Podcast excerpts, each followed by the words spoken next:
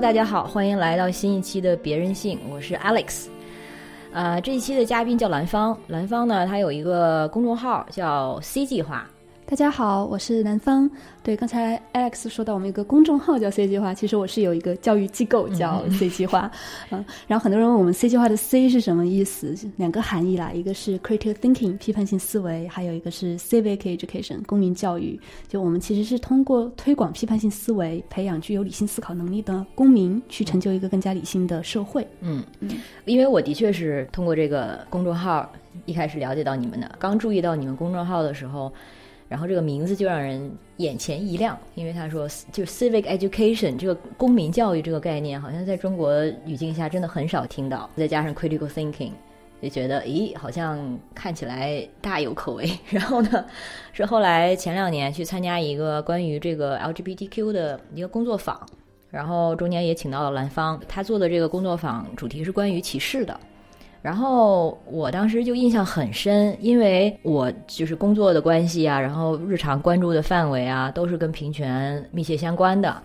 但是到了那工作坊，我才意识到，哎，好像这个歧视到底怎么定义呢？的确之前没想过，而且它真的挺复杂的，比我想象的这个层次要深很多。呃，这次请兰芳来也是想探讨一些这方面的话题。然后兰芳自己的背景是法律是吧？对，我是学法律的，然后我比较更更细的专业，其实我是学人权法的，哇 所以就是关于反歧视、平权，本来就算是我的研究领域之一。嗯，然后像我们 C 计划现在的一个愿景吧，就我们刚才说到更理性的社会，重塑这种公共理性，所以反击偏见、歧视、反击仇恨言言论，本身也是我们在做的倡导工作的一部分。嗯。啊，也也正因为我们有这样的一个愿景，所以当时 LGBT 这种反歧视的工作坊也才会邀请我们过去。嗯，而且你们这个涉及到的社会议题其实非常广泛，然后最近这些年有不同的话题都会看到你们发生，很多都是你写的吧？嗯，对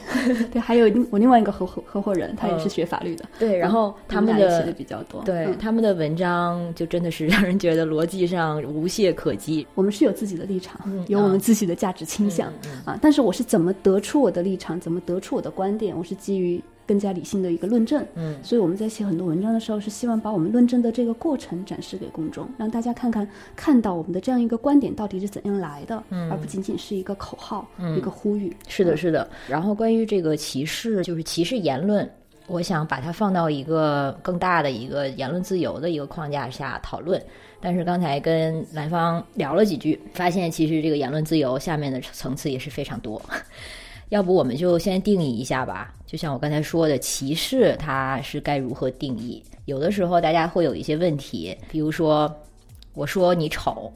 嗯，或者说我因为你丑，所以不跟你不跟你玩儿对，不 雇佣你，不嗯雇佣不雇佣你这个是不是歧视？嗯，我记得不够你当时用你是歧视，但不跟你玩儿不是歧视。对，所以讲一下吧，这个区别在哪儿呢？对，刚才我们也在说歧视和歧视言论其实是这两件事儿啊。歧视更多的时候它是其实是非常明确的一个行动，嗯，一个行为。嗯，歧视的英文 discrimination 核心就是区别对待，嗯，但区别对待并不是歧视，歧视是指不合理、不公正的区别对待，嗯，而不合理、不公正的区别对待背后，往往是有着很多的偏见。对某一个群体的这样的不正当的、不公平的一个定论、一个偏见，啊，然后歧视言论跟歧视，我觉得就是一个是行动嘛，就其实他是已经做出了这种区别对待的行动，嗯，那其实言论它很多时候是在如果很精确的去定义它，那其实就是煽动歧视的言论。嗯，但我们在日常用语的时候，经常说歧视言论其实是包含了刚才我们说到的偏见，嗯，其实都是把它放在了歧视言论里面。但如果非常精确的去定义它，它应该就是一种煽动不正当的区别对待的行动的言论。嗯啊，听懂了嗯？对，但我们经常会把像歧视性的言论啊，针对某个群体的这种偏见啊，嗯，都会把它归在一个更大的像更大的一个概念里面，就是仇恨言论，嗯嗯，hate speech，嗯。然后 hate speech 这些这些年也一直都是言论自由就这个研究领域或这个行动领域非常非常 tricky 的一个议题啊，对，非常所火热的一个议题。也刚好给了一个仇恨言论的一个定义，嗯。就是出于偏见，然后煽动不公平对待他人行为的言论，就是仇恨言论吗？嗯，还不是，就刚才我们这个界定是歧视性言论，嗯嗯。啊，煽动针对某个群体的不公正的区别对待的行动的言论。如果说这个是一个歧视性言论，那歧视性言论言论其实是仇恨言论的一种。嗯仇恨言论它更多的一个定义，它其实基于一个人的身份，嗯啊，这个身份有很多种。基于你的性别，基于你的性向、你的宗教、种族，嗯，身体的残障情况，就是有很多的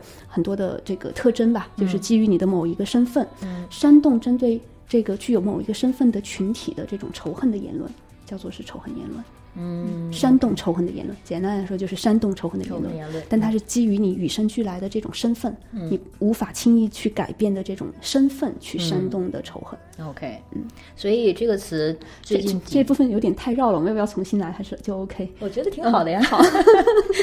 行，大家好好听课啊。嗯听不懂的话，去 follow C 计划。好，嗯，哦，对，刚才还没说到说为什么丑我不雇佣你和丑我不带你玩儿这两个，一个是歧视，一个不是歧视。区别对待的合理性，嗯啊，就是说你雇佣一个人，他的相貌是不是你决定雇佣他的一个实质性的一个标准？嗯啊，假如说我这个岗位就是要看长相的，因为你丑我不雇佣你，可能是合理的。啊，我刚才嗯就直接说这一定是歧视，其实是有一点过度概括了。嗯啊，假如说一个有一些有一些职业，它就直接就是非常重要的，就是你的长相是非常重要的一个实质性的一个标准。那因为你丑，我不雇佣不不雇佣你，这是合理的。嗯，就比如说，我举个例子啊，我找大堂经理，嗯然后基于一个雇一个来面试的人，呃，样貌不佳，不雇佣他，这不是歧视。我们还是先要论证大堂经理是不是一定要求要长得很对呀美啊，所以他其实是需要论证的。OK，但这个问题相对有点复杂，嗯因为对于不同的岗位，它的公共性不一样。嗯我们对他的这个，就我们刚才说，我要求你论证，对吧？美是不是你的一个必要的一个条件？但我对他的这个标准是不一样的。嗯如果是一个公共性非常强的政府的一个岗位，我要求你必须要做出非常好的论证，论证美和你的这个岗位是紧密相关的。那假如说你就是一个私人的小店儿，嗯。啊，然后你就是一个什么夫妻店，你要去雇佣一个人，嗯、然后你我也要求你做这样一番论证，那我的标准就没有那么高，啊，嗯啊差不多就行了。所以说，这个面试者他因为丑，然后就被刷掉了，那他还是可以，比如说他要去告对方歧视嗯，的话，对方如果能够提出有力的说，我这个岗位就是要需要那个外形好的，对，那他就可能会赢。如果提不出来这样的根据，那他可能就会输掉。对，OK，嗯，所以刚才说到就业，嗯、大多数岗位其实是跟你的相貌没有太大的实质性的关系的，啊，所以就是我刚刚一开始脱口而出说这是一个歧视，其实有点脱口而出啊，嗯，对，大多数时候他可能会判定为是一种就业歧视，但是我要去交朋友，嗯。啊，这首先是一个公共性非常小的私领域的一个私人一个选择的一个行为，它本身就不落入到需要被法律去规制的这样的一个范畴之内，嗯啊，然后你再说我私人去选择我要交什么样的朋友，一个人长得漂不漂亮，他和我个人的这种审美偏好是紧密相关的，嗯啊，是我选择要不要和一个人做朋友非常重要的一个标准。如嗯果我就是这样认为的，啊，那其实你可以认为它是一个实质性的选择标准。那我跟我这样去选择就不叫做一种趋势。OK，所以也包括在这个交往上，就是如果有一个男孩子觉得这个女孩子太丑了，我不想跟她交往，这不是外貌歧视吗？看我们怎么去界定了。我们可以说这是一种偏见，嗯嗯，我们可以说这是一种偏见。当然，你更泛化的说它是一种歧视，一种外貌歧视，嗯，法律上是你肯定是没有办法给他扣这个帽子的，嗯但是你要在日常生活中这样去指责他，我觉得其实很难讲。嗯，就因为它是一个日常生活中的一个表述，嗯、就动辄给一个人扣上你就在做外貌歧视这样的帽子，我是不太倾向于扣这样的一个帽子的。嗯嗯但是如果这个人他跑到网上去说所有丑的人都应该死光，那他就是歧视了，对不对？，对，因为他的整个的公共性不一样了。嗯他只是在自己的日常生活中，因为自己的日常生活中，我们都享有自己的偏好嘛。嗯我每个人都有奇奇怪怪的一些小的怪癖，我愿意跟跟谁交往，愿意跟谁交朋友，这是我自身的一个偏好。嗯我们要允许每个人保留这样的一个偏好，哪怕我们觉得你这样的偏好非常政治不正确，非常的肤浅，嗯、但是我们也是觉得这样非常私领域的事情，我是不倾向于你就随便的去价值人家，你这样做就是一个样相貌歧视。嗯，但他把他这样的想法。明目张胆的表达出来，然后在更大范围内公共的平台上表达出来的时候，他他这个言论这个行为的性质就变了。嗯，有过直男朋友问我这个问题，小弟弟很担忧的问：一个女孩子不符合我的外貌标准，再好也没用，我这样是不是歧视？所以你现在知道答案了。那说回这个歧视言论啊，呃，像在美国有这个法律保护的，对于某一些群体，他可以有这个不受歧视言论。感呃冒犯的这个权利，嗯，嗯或者说，如果你在你有歧视言论或者歧视行为的话，你是有可能因此获罪的，嗯是这样吗？对每个国家的立法会不一样。嗯，假如说我们跳开美国，用更高的法律，嗯，国嗯那个人权公约啊，哦或者我们这样来看嗯，它其实就是平等权利。OK 嗯，就是每个人天然享有的平等权利，就是跟、跟歧视直接相关的就是平等权利。嗯啊，然后跟言论自由相关的就是，嗯，公公民政治权利公约第十十九条啊就每个人都享有就享有的言论自由。嗯所以言论自由和平等权利都是非常基础的、嗯基本的人权。但是这个需要更具化的，我们往往就是像刚才那么具体的例子的时候，才能真正理解这个概念。那像美国的话，它会明文规定，比如说基于宗教还是性取向，嗯。还是呃残障哦，还有、呃种族，对，还有什么来着？基于这几个面向或者维度，就有一个术语就是 protected characteristics，保护特征、保护性特征。嗯，然后每个国家立法当中的保护性特征不一样。嗯就像之前争议的，像性取向是不是一个这样的一个保护性特征？嗯然后会通过不断的博弈，在立法当中要不要加入这一条？嗯嗯，美国的就业保护法就像就不同的法条，我现在没有办法很准确的讲出不同的法条，不同的领域它都会有列举不同的这样的保护特征。嗯中国也有，中国是什么？中国的那个平等就业法，嗯、哦平等就业促进法，嗯我们应该是有嗯具体的数目啊，我这会儿手头没有资料，说不得很准准确，大概会有六项到七项这样的一个平等保护的一个你确定在里面的包括什在么？嗯、性别、民族、宗教，嗯、户籍。哦，嗯，还有还有几条，我现在一一下子说不出来，六条到七条。嗯意思就是说，你基于这样的一些特征，嗯在就业当中的进行歧视，那就是违反了就业平等促进法。嗯。嗯，就刚才我说到的，所有人都享有平等自由的权利，这个肯定是在宪法里面的。嗯。啊，那假如说有的是分布在关于跟就业相关的法律当中，嗯。你在就业当中基于这样的一些特征去歧视他们，嗯。啊，这样是违法的。然后有的可能是在提供公共服务的一些很具体的一些法律当中，嗯啊，例如健康保险啊，你基哦于什么样的一些特征排斥了什么样的一些人啊，这样可能就是违法的。嗯然后又例如例如你军队的招募，就它会有非常细的不同的领域里面，嗯它都会做出明确的规定。因为我就想象美国、中国历史跟美国很不一样嘛，然后像美国它是有种族的，对吧？它的这个保法条里面，对，所以这一点就可能跟他们的那个 civil rights 呃民权运动息息相关嘛。中国有民族，对，有宗教，有民族，对这两条都啊。但是可能嗯的历史不一样，然后可能这个设定的时间啊，或者说这个人群，或者说这个身份进到这个叫保护特征的特征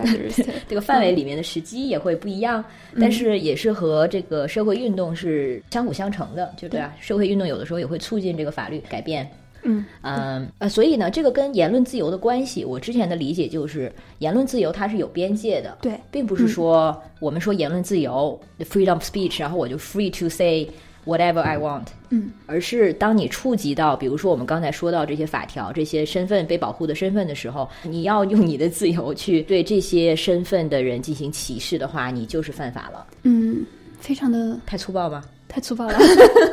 非常的，其实是非常 tricky 和复杂的一个问题，是因为，嗯，刚才我们要说到是要区分，一个是歧视和歧视性言论，嗯，因为对于歧视，你已经做出了很明确的一个区别对待的行为，嗯，这个行为的结果是非常明确的，嗯。啊，所以就就像我们刚才说就业。基于你的种族，我不录取你，就这个样的一个后果是发生了的，所以他可以去限制你。嗯但如果是一个言论的话，就会变得非常的 tricky。而且美国是一个极其保护言论自由的国家，嗯啊，嗯，说到言论自由的限制，就是有一个很简单粗暴的框架啊，就我刚才说我学人权呢，就一学人权就会先掌握这样的一个框架。什么是情况下可以去限制言论自由？言论自由是个位阶非常高的一个基本的人权。OK，嗯，那就是在他侵犯了更高的法益啊、法益、法律保护的权益。啊，侵犯了他人的权利，侵犯了公共的利益。就当我的言论做出了这样的一个侵犯的时候，可以去限制他。那对他做出的限制又有两个要求，第一个是叫做比例原则。比例原则的意思就是说我我做出的这个行为，我的言论对他人造成了侵犯嘛，那你对我的限制要和我造成的这个侵犯之间成比例。哦，不能过度，不能过度去限制我的言论。简单说，就是一个人犯下的过错，要和对他的惩罚和限制是成比例的，不能过度。嗯，呃，所以这是第一条。比如说，我们给一个简单的例子，一个人说了一句对另外一个人有冒犯的话，嗯，所以他应得的惩罚就是道歉，或者说一定的民事补偿，嗯可能就够了。啊，然后你这个时候说我把你给关起来，嗯，我禁你的言，嗯、然后不许你在 Twitter 上或 Facebook 上删除你的账号，嗯。这就显然就是一个很过分的、不成比例的一个限制和惩罚。啊，然后第二条呢，就是说是要合乎法律程序，啊，就是对言论自由的这种法限制，必须得是法律一级的立法对他做出的，而不是什么行政法规或政府的红头文件啊这样的一些法律层级很低的文件，随随便便就对一个人的言论做出一个限制，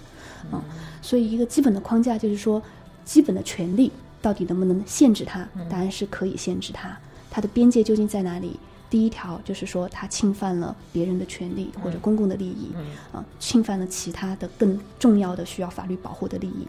然后第二条，那我对他的限制和惩罚需要适度，需要成比例。第三条，这种惩罚和限制必须合乎法律程序。嗯嗯嗯，那可是这个什么是侵犯了对方的利益，这个也很难界定啊。对，这个就是每一个，就我们讨论到每一个案子的时候，就要反复的去博弈、啊。那就像我们刚才嗯说到言论自由的这样的一个边界，那我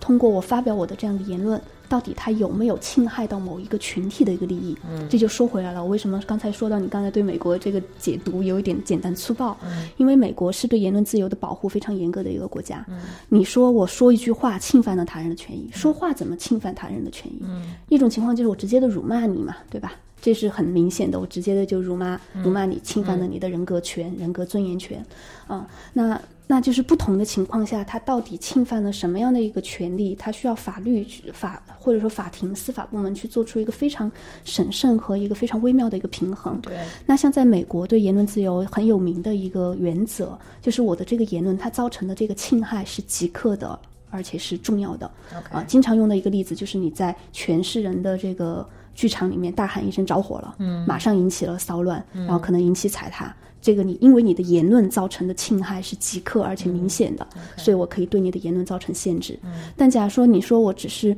嗯，刚才说到的很多这种嗯冒犯性的种族冒犯性的言论、啊，我说黑人都很蠢，嗯，那你说我这个到底侵犯了什么？它是一个非常模糊的一个概念，嗯，它并没有一个非常具体的人，他的人格受到了侵犯，嗯，所以这样的一个言论，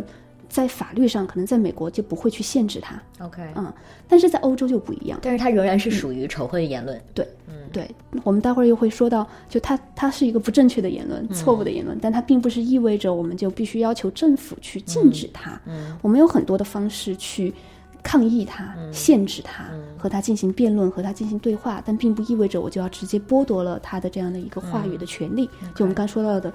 这个成比例嘛，啊，他说这句话产生了什么样的影响，他不足以司法部门公权力就介入进来去 censor 他，去审查对。它。因为如果真的有的话，那他的确是冒犯了这个人他的言论自由、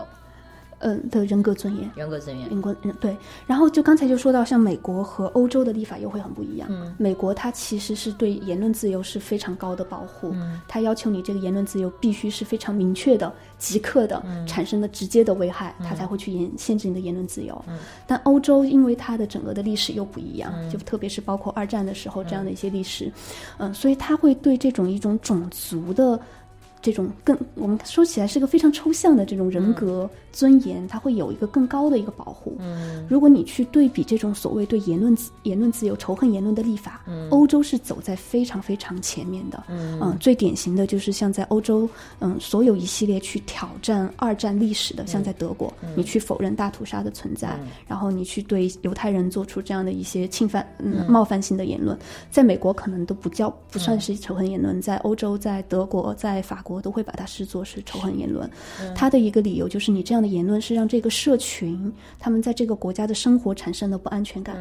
其实，在美国人看来，这是个非常 general、非常抽象的一个。OK，我倒会觉得他在美国也会被视为仇恨言论，但是只是法律上的后果不对对一样吧？对对，我们刚刚说到，其实就是立法的问题。OK 嗯，我就刚才我讲到这个都是立法层面的一个问题，就是每个国家的立法的程度，包括我们刚才说到对言论自由限制的这么三个标准，啊、它也是在法律的层面上。嗯那我去用国家公权力去介入和限制一个权利的话，嗯美国和欧洲会非常不一样。所以在欧洲，如果说呃有比如说反犹太人，或者是否定呃大屠杀、二战这样的言论，会有什么法律后果呢？我们还是就得得比较准确的去看他的那个法条，呃，有的是就是可能就是嗯、禁止出版，就还是看你的具体的情况。有的是假如说你是一本图书，那可能就是提事前审嗯、那个禁止出版，就事后审查禁止出版销毁，啊、然后严重的可能会有监禁，啊、可能会有罚金。这两年其实也有回潮，就是新纳粹，然后随着可能另类右派这全球全球性的这种，另类右转。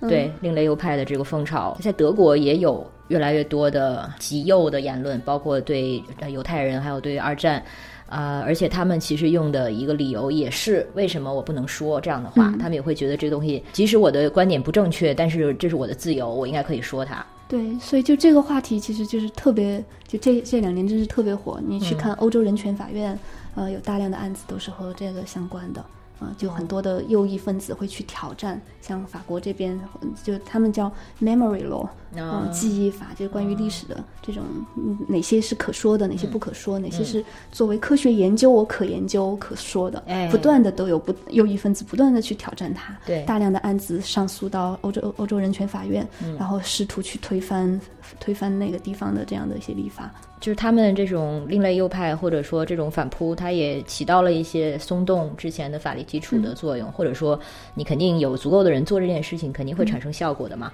其实是更多的是因为立法它是一个更非常动态的一个过程，嗯它是一个社会，它其实就是反映了一个社会非常主流的一个意识形态，对不断的去博弈的这样的一个过程。对，而且呢，还有一点就是现在这种啊、呃转右的这个趋势和政治正确的这这样一个趋势，它也是息息相关的。然后可能有的时候也可以当做对政治正确的一种反应。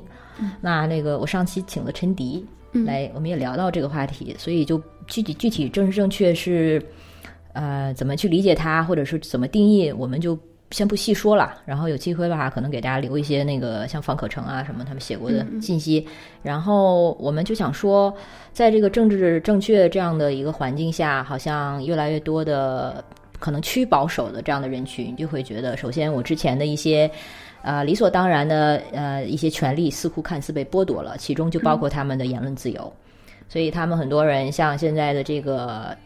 另类右派，他们打的旗帜就是我是言论自由的斗士。我就算冒犯了别人，我就算这个侵犯了所谓政治正确，就算不正确，我也要说把真话说出来。这个当然是他、他们给自己的一个包装。咱们得非常具体的一个个去审视。嗯，就他说我说的是真相，嗯，那他说的到底是不是真相？嗯啊，他基于一个科学研究，然后做出了一个看上去非常政治不正确的一个关于事实的一个评论。嗯，那你得看他的这个科学研究，他的样本，他的研究方式到底是什么样子的？嗯，嗯他到底是在讲述一个真实真实的一个情况，还是在散播他的一个偏见？前一前几个月有一条新闻，就是说是 DNA 之父 James Watson 这个大爷，他是好像六几年的时候，因为发现了这个 DNA 的这个双螺旋结构，然后被得到了这个诺贝尔奖。所以被称为这个 DNA 之父嘛。然后他前几个月就是他其实一直以来都有一些偏见言论，针对性别的啊、种族的啊、反犹犹太人的。然后前几个月是因为说了一个什么哦，他说基因就是显示白人比黑人聪明。然后这件因为这件事情被剥夺了他的这个所在的这个研究室的这个终身荣誉，所以大家就在讨论说，就两两方向的讨论：一是他作为一个科学家，怎么会有这样的言论？二呢，就是一个科学家都这么说，那一定是真的吧？嗯 可能有有的人肯定会这么想。那他看到的这些，就是你说的，他是有所谓的科学根据的。至少他看到那些课文献里面证实，从统计学上说，白人和黑人这智商有差距。那我们如果看到这样的言论，就可以怎么去挑战他？我觉得就是还是需要非常细致的去审查他的论证的过程。嗯嗯，他为什么这么说？他看到了哪些研究？嗯嗯、就假如说我们要对他的这个真的是做一个非常认真的这样的一个 argue 和他进行一个这样的一个交锋，啊、那你需要非常认真的去审视他提到的每一项这样的一个研究，这个研究到底怎么做的？嗯例如很多关于这种种族基因以及种族智商的这样的一些研究，其实过去多少年是不断的被审查，嗯不断的被批判。嗯，嗯，因为很简单的，你怎么去衡量一个人的智商？对嗯，它其实当中是这种方法论就是可以充满偏见的。，对，智商这个东西本身其实也是一个非常现代科学的发明。嗯然后它怎么去衡量，用什么样的指标，其实全都是自己的价值观。比如说，你把什么样的东西，什么样是被可以被定义为知识，然后什么样的这个人类的 attributes 特征是重要的，然后这些其实都在不同的社会、不同的时代都不一样。就比如说，在一个非常现代化的社会里，可能我们考虑的，或者说对知识或者对智商的衡量，它就是一个非非常现代化的一个指标。那相对来说，一个原住民来做我们的智商测验，那当然肯定会被当成当做傻子。嗯，对，所以我刚刚看到他这个言论的时候，也想的是说，肯定是有所谓的科学实验，嗯，给出这样的答案。大家不要太过迷信科学，尤其是这种量化科学。对，因为包括就是说，在科学当中不同的实验方法，然后像像 X，我记得你是做到博士对吧？这种对，但我是做质质性的比较多，也是 也是因为早期做了一些量性的东西，然后发现它远远远远没有大家想的那么的客观和中立。嗯对他们也会有很多的学术研究，他会做这种回顾性的分析啊，嗯。原数据的这样一些分析，呃，然后对你的数据的来源各方面做一系列的审查，嗯。呃，然后包括对就是更更全面的去审视所有关于某一个话题的高质量的论文，嗯。呃，然后你会看到。可能确实会有这种分布的差异，就是有的文章可能也是非常高质量的数据，它会支持一个观点，嗯。但是同等级别的其他的大量的数据，它会支持另外一个观点啊。其实还是一个去审视它相应的论证，嗯谁的这种论证的研究方法更加的严谨，嗯嗯，然后谁的这样的观点可能会得到这种学科嗯这种共同体、学界共同体他们更更多的一个认可。嗯，很多时候科学它的或者说科学实验它的结果，其实本身就是人类偏见的一个产物，尤其是在我们对没有在非常谨慎的剔除方法论中的一些漏洞的时候，是的，嗯所以这个是我们如果大家下次再看到这类的论调，其实就需要的就是去挑战它。首先，你的你是从哪里看到的？然后你的看到的这个信源也好，还是说这个学学术发表物也好，就需要被还是那句话，critical thinking 嘛，被批判式看待的。嗯但是呢，日常中我们大部分人没有这个成本，撕逼就是这样啊，两边撕来撕去，其实没有一个没有一边可能能拿出真正，嗯，也就当可以当做证据的东西。嗯，会有科学家他去做这样的科学研究，嗯。然后会有专业的科普媒体把科学家的研究用大众看听得懂、看得懂的语言，嗯再把它给翻译过来。嗯。嗯，那作为作为普通的读者，其实我们的一个义务就是去寻找更高质量的一些证据，嗯。去支持我们的论证，让我们在公共舆论场上去撕逼的时候，不是简简单单就是撕来撕去，我们能拿出更高质量的论据来撕来撕去，嗯。看谁能举出的这样的论据质量会更高。嗯，如果大家想高质量的撕逼的话，那你投入一些精力还有时间的成本也是不可避免的。怎么样可以真正压倒对方呢？你拿出别人拿不出来的证据啊。呃，但是呢，说到这个这个科学研究这个话题啊，然后还有一个争论，其实它也是跟这个言论言论自由相关的，就是说，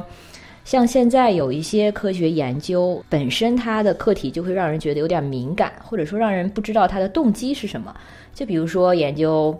同性恋人群一个某一方面的基因差，或者说白人跟黑人他的智商这样的课题呢，有的时候就像这个同性恋这个话题，就会让人觉得，首先为什么这个东西，你找出真的有一个所谓的 gay gene，就是这个同性恋基因，你是想用来干嘛？你知道了又怎么样呢？或者说，他也有容易容易因此被这个让同性恋又被病态化。大家这么多年来好不容易争取来的，告诉这个别人说，我们同性恋跟普通人没有什么不同，跟异性恋一样，我们跟大家都一样。然后你现在有一个这个科学研究，就要证实如何不一样，就是政治敏感度上会让人举个小旗子。像这个白人跟黑人的这个智商差，这就更不用说了。有这样的一个课题出来，可能就根本就过不了审吧。就是伦理委员会可能根本就不会给你过审。嗯，有因为有这样的现象在，然后另外一些这种言论自由的斗士们就又跳出来说，你们这是侵犯了这个学术自由。有科学应该是，然后你应该什么都可以做，不应该是受政治的牵连啊？为什么这样的课题不能做呢？你听过这样的故事吗？对，我听过。然后我是觉得对这个事情的评价也得一事一议，因为就是每一个课题它的可能就背后的这种机制和机理是不一样的。嗯就我们先说，就是就是科研基金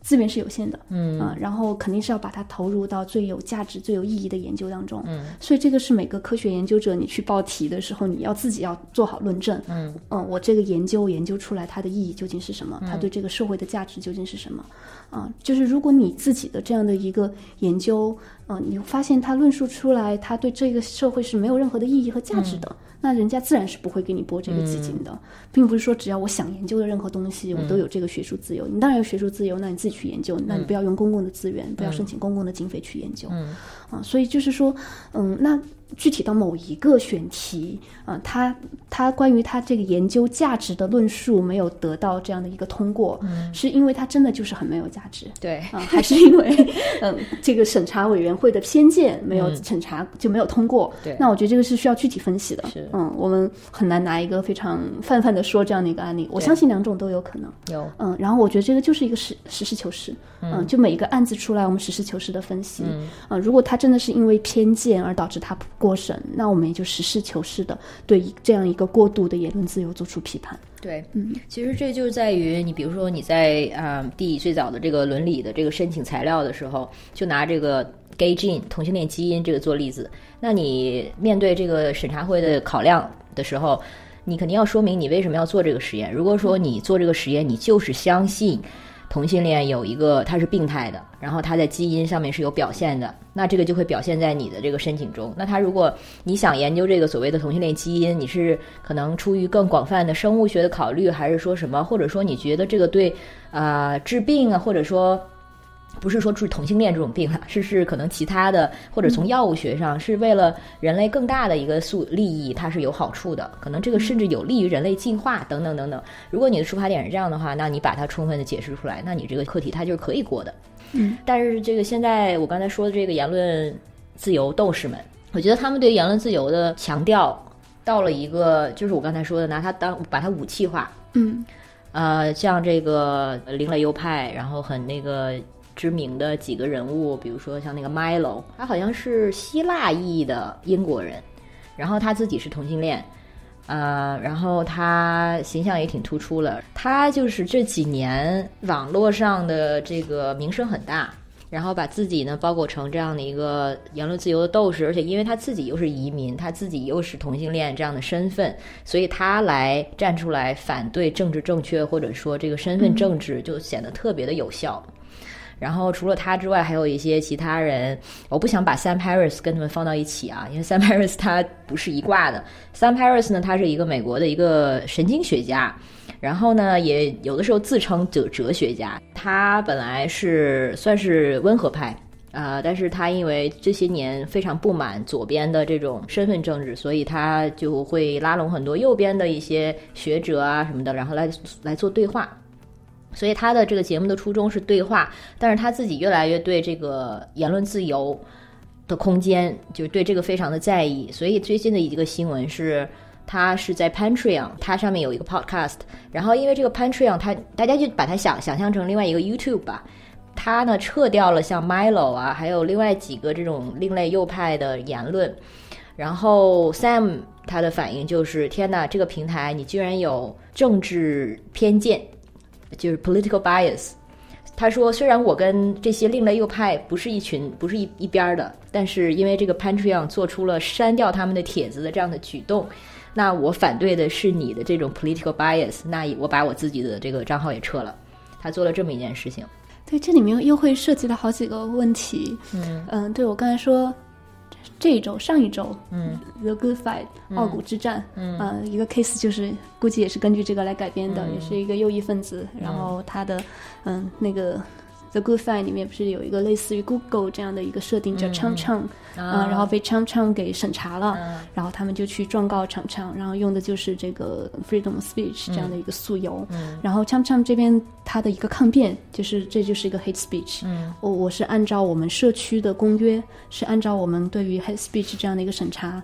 而且我在内部我我是有一系列的这样的一个嗯上诉维权的一个流程的，啊，经过这一系列的程序公证，认定它是 hate speech，然后把它给下掉的，，OK，啊，就就跟这个你刚才讲的这个案例是一哦，样的，因为 Chom Chom 撤掉了一个人的右右右翼分子的这样的哦一个 podcast，、然后对方就辩称，因为他的这样的一个审查导致自己的整个的经济受损，嗯、呃，所以对他是提起的是一个民事诉讼，嗯。啊、然后像像这边他的一个嗯辩称嘛，就是他就是个 hate speech，嗯。他背后其实有一个非常大的一个 issue，非常大的一个问题是关于在这种社交网络时代，呃，社交平台这样的一些巨头，他们在言论自由当中应该扮演的角色和他们的审查审查的一个责任，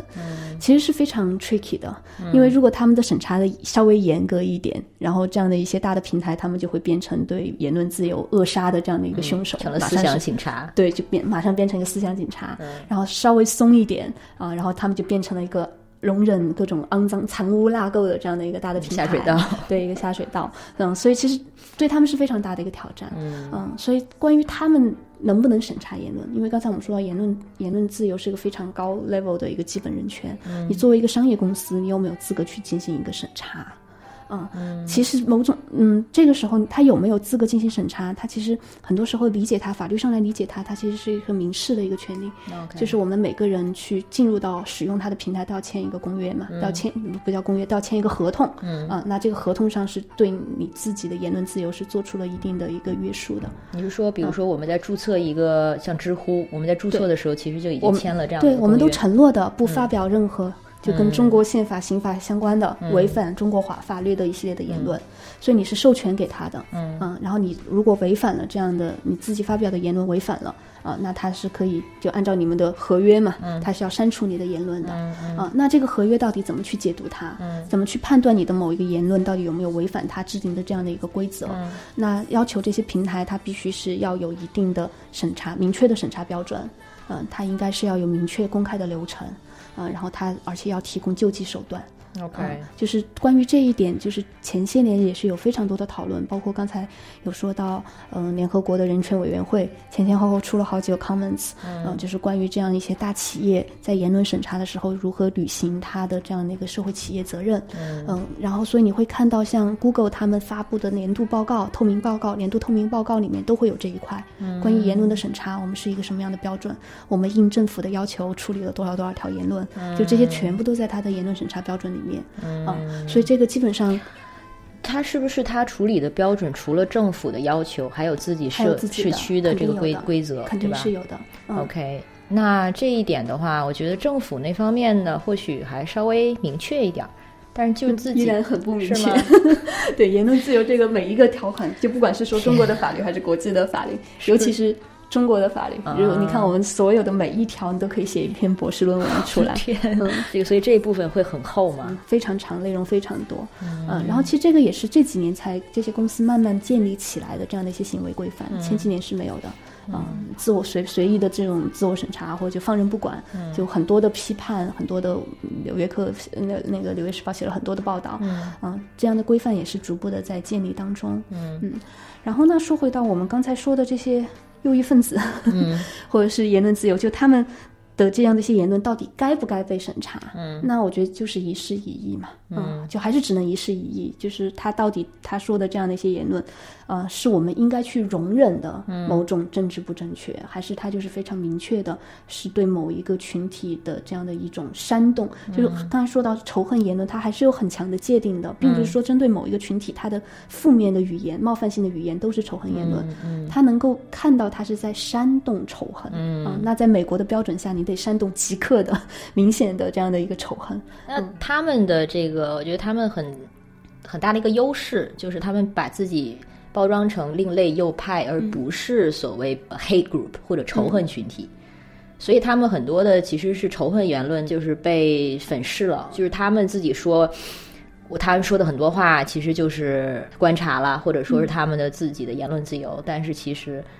在比如说在 Patreon 这样的平台上，就被视为仇恨言论。所以我就相信他们可能做这样的决定的时候，肯定也是需要会左右为难，然后会做很多这方面的探讨，然后他们肯定也是要有规则，社区内的规则。没没有这个底气的话，可能也没办法做出这样的这样的决定来。对，因为至少在美国这样的一个环境下，那你删掉他的账号，你马上面临的可能就是一个诉讼。对，嗯，而且对于这个右翼、另类右派们来说，其实有的时候他们的活动的究极目标就是这样的结果。对他恨不得最后给他一个靶子，然后他去打官司，这这就是倡导策略嘛。对嗯，就是你换个角度来理解，这是人家的倡导策略。就左翼也经常用这样的方法方式去做 倡导。其实像那个 Good Fight，呃，我不知道是不是同一个人啊，但是在 Good Wife 里面，就是傲骨贤妻，嗯，他也有一集还还是两集，有一个固定会出现的一个人物，嗯，可能就是他，他也是这样的一个这样一个 troll，就是一个网络喷子，但是他就是另类右派这种，跟那个 Milo 差不多的，就在网上他就各种喷，然后各种招架，各种撕，然后终于有一天被他的账号被 ban 了，然后是同一个人，有可能延伸到同一个剧里面。对，对对，只要看了太多集，我我也就记不清了。我觉得就是他是同一个人。对，然后他那一刹那，他发现自己被办那一刹那，心花怒放，嗯嗯想说终于发生了。对他来说，就是一个荣荣耀，一个对 street credit。他们是这样用这样一种逻辑，所以你这样有的时候就是很强硬的禁止他们或者审查他们，反倒是帮他们动员了更多的同情过去。所以我觉得这种时候真的是更加的需要像你说的特别特别冷静的就事论事，然后一条一条的去小心的考量。可是这样做的话，那成本又真的很高。所以说现在，尤其是现在很多大的平台上，不都是开始用 AI 吗？对，嗯嗯，像知乎上面好像也开始用 AI 去清理他们自己的发帖呀，还有那个评论区啊，甚至、知乎是这两年，就早两年，微博啊、微信，就特别是那个微博上的小秘书，嗯那 AI 做的时候，虽然可能省力很多，但是它有的时候有的题对于 AI 来说是超纲的。就比如说情绪，有一篇帖子说那个知乎上 AI 他们的 AI 叫瓦力，然后面对的最大挑战就是阴阳怪气的评论。嗯，对于他来说，因为他这个整个评论里面是没有脏字的，所以他不能判断出来说这个到底他是负面的还是正面的一个评价。举个例子啊，嗯就像说那个可把你牛逼坏了，嗯 或者是什么你高兴就好，或者就是是啊你什么你懂得可真多，就这一类的，嗯、为什么要审查他们？可能是被当做杠精吧。嗯因为可，然后也有就是，我不知道这跟这知乎的这个社区文化有没有关系。如果说他们的社区文化有一个标准，就是你的回帖就是内容要有要达到是有效交流，或者说是认真专业嗯啊、友善，有这样的他们是有这样的规矩的，认真专业友善。那可能这样的评论就是被视为不符合这个社区标准了，行为标准了。如果是这样的话呢，你觉得可以被删吗？嗯，我觉得还是需要讨论的。嗯嗯，就我刚才说的，言论自由是一个位阶非常高的一个基本的自由，我们每个人都有义务去容忍一些让我们非常觉得不舒服和冒犯性的一些言论。嗯嗯，如果因为每个人感到被冒犯，这个标准是不一样的。嗯这是没没有，假如说仅仅因为我主观上感到我觉得被冒犯，然后我就声称要保护我的言论自由，去禁止他人的发言，嗯这是一件非常 ridiculous、非常荒唐的一个事情。嗯嗯，所以就是刚才一来就说到了，对言论自由的这种限制的要求是非常严格的。嗯，就像我们说，嗯，刚才一来就说比例原则嘛，嗯你就说像你高兴就好，像这些语言语它到底侵犯了什么，嗯能造成一个多大的伤害？那如果说后面比如说他这是对一个 PO 主的回帖，然后 PO 主的确。看了这个回帖之后，非常的嗯伤心，然后跟这个人产就是开始了一个长期的互撕。嗯然后他以这个为基础说这个言论侵犯到了我的情我的感情。嗯，那这个呢？这个也这个 PO 主在法律上是过不了，其实赢不了的。就是嗯在民事法庭上，它会有一个理性人标准。哦啊，它并不是以你当事人的主观感受为标准的。OK 啊，当然这是一个非常非常抽象的一个概念啊，嗯但是法学上会这样讲，一个理性人的一个标准，去判断判断他这样的语言语到底对你造成了多大的一个冒犯。嗯，但是这个也自己的主观感受多少也应该被纳入考虑吧？会的，会的，但这个需要很严重了，轻、也不叫很严重吧，对你的人格侮辱，OK 你高兴就好，这个显然还算不上人格侮辱。OK 但他，你刚才说到各种互撕的环节当中，对他进行了人格侮辱、啊威胁，曝光了他的隐私，那这就是很明确的侵犯他隐私权、侵犯他人格权的行为。嗯那你去起诉他的这样的一些行为是 OK 的。但仅仅是像你 你高兴就好这样的一些句子，嗯我是觉得把这样的一些句子都给 censor 掉是很过分的。嗯那就像你刚才说到，知乎它可能是有一些公约的。那假如说我跟知乎签订，就刚才说到嘛，我去再加入它这个平台啊，那我回头就要看，那我是不是有这样的一个条约？我必须要刚才说到专业、好像最早的规矩是认真、专业、友善。友善啊。对，那那就刚才又说到我们刚才举的像谷谷歌这种平台审查的案例。嗯，那如果知乎我们也要用这样的一个标准去要求它，那在你自己公布的这样的一个审查标准里面，你需要非常明确和准确的告诉我什么叫做友善，嗯什么就是不友善了，嗯什么是专业，什么就是不专业了。我作为一个用户，我应该要能看到。然后我才能够很明确的知道，我说出什么样的一些话语是违反了这样的一个社区的规则。然后，如果我很不爽，我就不加入你这个社区了。我要加入的话，那我就要让渡我的部分的言论自由，嗯然后按照你的这个规则，在你的社区快乐的玩耍。这是很理想的状态呀、是那如果说真正在制定这个条约的时候，就是当你高兴就好出现的时候，你要用什么样具体的标准去衡量它？是，我是觉得像你高兴就好这种句子就不用去审查它。为什么知乎会对这样的句子那么在意？呃那那比如说就是你会你会觉得这样的杠精很烦人，嗯但是我会觉得，就是假如说你是作为一个参与公共讨论的人，甚至你是一个意见领袖这样的人物，嗯公共知识分子，你是有这样的义务要去容忍这样的一些言论，这样的一些冷嘲热讽的。嗯，你你不能因为别人说了一句阴阳怪气的话，然后就、嗯就把人家给 censor 掉，你这叫侵犯他人的言论自由呀。对对，但是就更大的一个环境上来说，如果说这样的杠精很多，这就变成水军了嘛，就是侵占了很多有效讨论的空间。嗯，那从这个角度说呢，他知乎有权利做这样的审查吗？我觉得这个就是社区规则，就是社区你就要想方设法去想出一些更聪明、更好玩的一些游戏规则。嗯嗯、那有有些你可能就是不根本不开放评论，嗯。开放评论我必必须要求多少多少字以上，嗯。啊、甚至你的社区规则，就假如说，甚至啊，我想象的啊随口说的，啊、你你每一次的发言必须以以下的格式，就每个都的星号你必须填，我的结论是什么，我的这理由一是什么，理由二是什么，理由三是什么，我只举例子啊。当然，就是你的社区，这其实是个运营上面的一个问题，你要根据现在的运营，根据你的社区的目标，嗯。你去设定你的游戏规则，它的门槛的高低，嗯，它其实还没有到一个我们从政治哲学或者说人权这样角度去讨论它，它很多还是一个运营上面的一个问题。对，但是这个门槛也太高了吧？门槛嗯低的这种社区肯定也需要存在，对不对？对，就是这样的话，就慢慢就分层了嘛。对对。就是不同的人，就例如 Netus，就是那个截屏他们做的一个基于区块链的这样的一个社区，嗯。它的门槛就很高，而且它是它是一个邀请制的一个社区，然后每次要输输码，然后就大家进来必须要进行一个非常高质量，就它嗯。的目标就是一个非常高质量的一个这样的一个社群讨论。那它的讨论它会有一系列的规则，啊，那像更什么百度贴吧这种简单的，里面有大量的灌水，就另外一个极端。对，但也有很多人在里面玩的很开心嗯啊，所以就是不同的人，可能就是用不同的门槛，就会形成不同的一个社群、不同的圈层、不同的文化。嗯。哦，对，然后还有对阴阳怪气的一种解读，就是他这种阴阳怪气，有的时候他就是去煽动对方，或者他去起斗、挑衅。provoke，对，挑他挑衅。是挑衅对方，嗯。所以也会引来对就是对方的一些负面的反应，然后就变又变成了一个互撕。嗯。这类的阴阳怪气可能就更接近于我们说那种 trolling，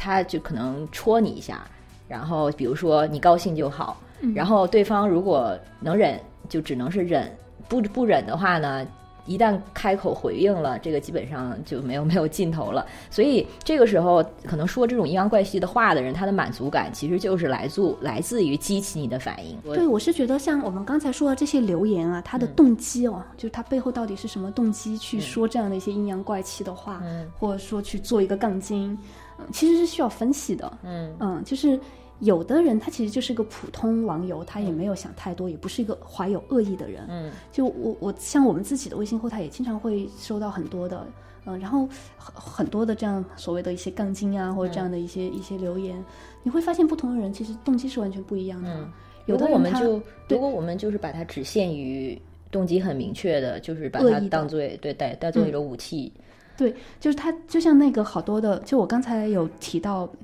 瑞典有一个也不叫组织，它现在变成一个组织了，一个 hashtag，我不不太会念那个瑞典语，叫什么 Jaga，呃，是就翻译成英中文，大概翻译成英文是 I'm here，嗯、呃、，I'm here 这样的一个 hashtag，它当时是怎么来的呢？嗯，这个运动当时是。嗯，我想想是二零一六年还是二零一五年的时候，瑞典每年冬天十二月十五号有个那个有个卢西亚节，嗯，知道就是瑞典一个非常传统的一个节日，嗯也是一个宗教节日。就他们每年的这个露西亚节，就是光明节，就会有一个瑞典金发碧眼的瑞典女孩，嗯。扮演这个圣人，扮演露西亚，然后带一圈儿那个嗯蜡烛桂冠，嗯就是他们的一个传统节日。嗯。然后在二零一六年还是二零一五年的时候，就是非常政治正确白左嘛，嗯。瑞典。然后他们的一个百货公司就发起了一个 campaign，、然后就是当时就做了一个海报，让一个小黑人黑人小男孩哦。扮演这个露西亚。啊，很好看的一个小男孩，然后戴了一个那个桂冠，然后穿了一身白衣服。嗯，然后他们当时的意思就是说，为什么露西亚就只能有金发碧眼的女孩来扮演？嗯然后瑞典现在已经是一个很开放、很融合的民族，呃，一个国家了。啊，所以就想打破传统这种所谓的刻板成见，就请了一个小黑人，啊，然后马上就被就被喷了，被喷惨了。然后当时就是他们瑞典电视台做了一个调查，就是发现来喷他的人，就我们刚才说的，基本上就是有组织性的极右翼分子，就是水军。trolls，Trolls，它是在 Facebook 上是有小组去调动、去组织的，嗯。有体系的、分步骤的去进攻的，对。嗯，包括去进攻这个百货公司，进攻这个小小孩儿本人、他的家人等等。那怎么去反攻这批人？嗯，所以当时就来了另外一个组织，就 I'm Here，嗯。啊，然后他们就当时现在这个组织应该已经有那我上次上周还去他们的 Facebook 小组看了，有七点六万人，嗯，他们就号召起来，就去攻陷所有跟这个话题相关的页面，嗯，啊，然后怎么做呢？点赞啊，狂点赞，就水军嘛。嗯。然后哦，各种就一身鸡皮疙瘩，各种正能量的语言去赞美这个小男孩，哦你真美。OK 啊，你是我们新的露西亚，就大概就是这样的一些 一些水军，这非常正能量这不就是。粉圈现在粉圈的文化一样的，一样的，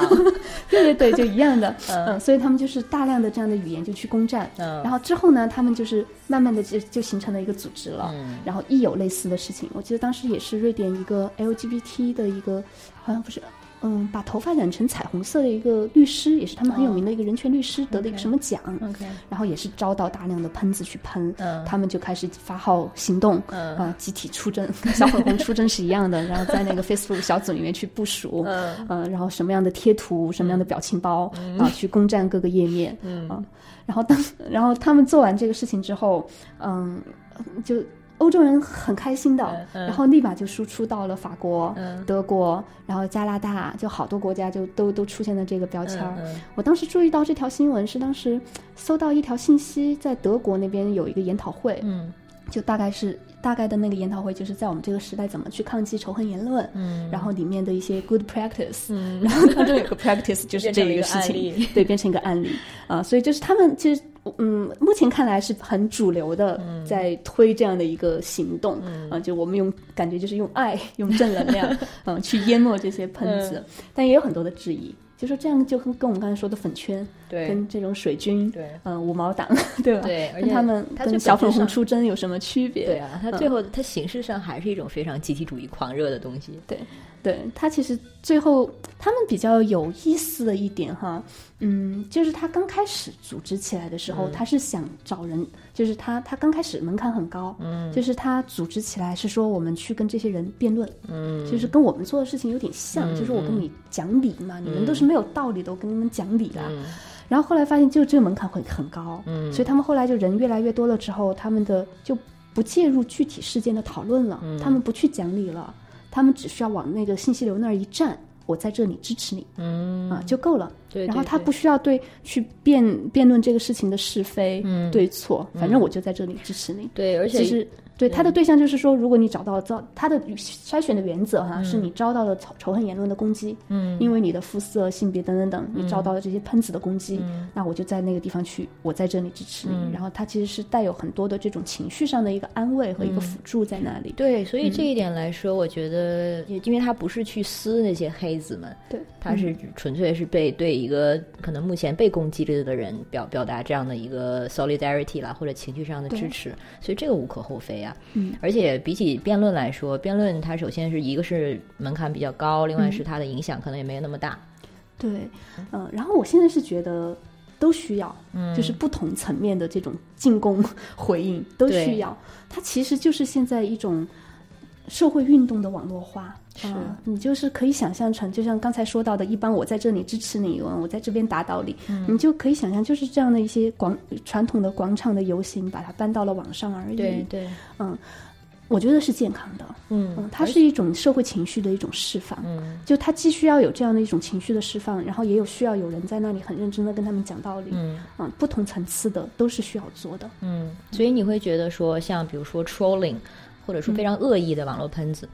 对他们的回应可能不是比如说官方的审查，更不是可能法律上的一个介入。可能他需要的最好的回应，反倒是像刚才 I'm here 这个例子中反向的一种公众的组织起来的回应。我觉得会有，嗯，就是其实是多个层次的，嗯，就如果他的言论已经触犯底线了，就非常明确的是仇恨言论了，嗯。那那可能是需要法律来介入的，嗯。他侵犯了某一个人非常具体的人格权利、尊人身人身自由，对。例如发出了一些威胁，很明确的这种人身威胁，侵犯了他的隐私，就这些是需要你法律的介入的。嗯。然后没有到这个层面，就有一些是只是让我们觉得非常不爽的这样的一些言论，嗯。那我们也没有任何正当的理由要求一个公权力介入去把它给审查掉，对对。但并不代表着我们就无所作为，对。我可以跟他辩论，然后也可以像刚才 M here 一样的，我去攻占他的时间线，对。啊，都是有可能的，对，所以也不需要把像这样的网络行为洪水猛兽这种感觉，对对对对，因为或许不正确，但是他们从某种意义上说，他们的确是有存在的自由的。而且是有价值和意义的。对，就是之前包括像林瑶，就原来在、就我们原来也做那个 C 讲坛，哎，你上次来了嘛？嗯对对就林 上次见面不就那个林瑶的上次那个讲座讲解嗯言论自由，对，嗯，他会觉得很多这样的言论，他是对于公共讨论是没有意义的，他当时的一个观点嘛。嗯，我是我我反倒不是这样认为的，我觉得他其实就是所谓的我们说的舆论分析，它是整个社会情绪的一个表达。嗯。嗯，它它是有积极的意义的。我觉得它如果有意义的话，也是在于它会激起的更多的公众的反应。就是说，公众肯定大家就是极为动态化的一个存在，它不是死水一潭。就是它这种反对的声音和支持的声音，它永远是应该有一个互相的平衡嘛。可能一方面的声音变强了之后，另一另一方面的声音，你会发现自然的它会有做出一个反应。就是比如说这个关于平权的话题多出来之后，反对的声音它肯定会增加。但是反对的声音增加到一定程度的时候，那支持的声音也会就会去照你说的制衡，所以这个它的动态存在，它是正常的，也是好的。嗯，我觉得是健康的。嗯它表示着这个社会是有活力的。。对对嗯，什么都是永远正确的那个社会，其实是更可怕的。对，或者说什么都不能说的，嗯也是更可怕。当然，这可能也是就是我们刚才说说回这个另类右派他们这群人，或者说反对政治正确的这群人，他们的观点就是就是因为政治正确，搞得我现在什么都不能说了。但是事实上，这不是真的。嗯对，关于他的这个声称，对呃我们也是需要去分析他背后的论证。对呀、对呀、尤其在中国的语境下，说到言论审查或者说这个言论自由，一个更大的问题，可能还是这个，you know，大家都懂的说最中国最大的政治正确是社会稳定。啊。是的，是的，就很很高兴兰芳来讲了这么多。我觉得这个话题其实我们这个时代的一个不能忽视的一个话题，就是我们都想更好的去发声，但是发声如何更有效，而且是在这个符合我们原则的时候，不是说我们觉得自己是正义的一方，然后就变得可以去攻击别人。当然，让对方闭嘴，无论用什么方式，可能算是一种比较简单的方法。但是更多的时候，如果我们能做到的时候，虽然可能会更累一点儿，成本更高一点儿，但是最理想的方式还是其实是去跟对方有一个辩论，甚至是一个对话。嗯，我们永远不能因为我认为我正确而禁止他人的发言。所以这个就要又回到我们最早说的这个仇恨言论，然后还有对他们的监管，我们的权利到底在哪里？这个边界在哪里？那我们这期先到这儿。呃，这期我们可能也会尽量把它做成文字版吧，因为干货挺多的。当然，我们有有一些节目是相对轻松的啦，像这两期可能就是干货稍微密集一点儿。啊、但是很感谢你的收听。如果说你对这类的节目有什么其他的问题或者需求，然后以后有什么问题想请谁来，可以给我们留言。然后像兰芳也非常欢迎你以后再来做客。好的，谢谢，那这期先这样，那下次见，拜拜。拜拜。 No alarms and no surprises. No alarms and no surprises. No alarms and no surprises.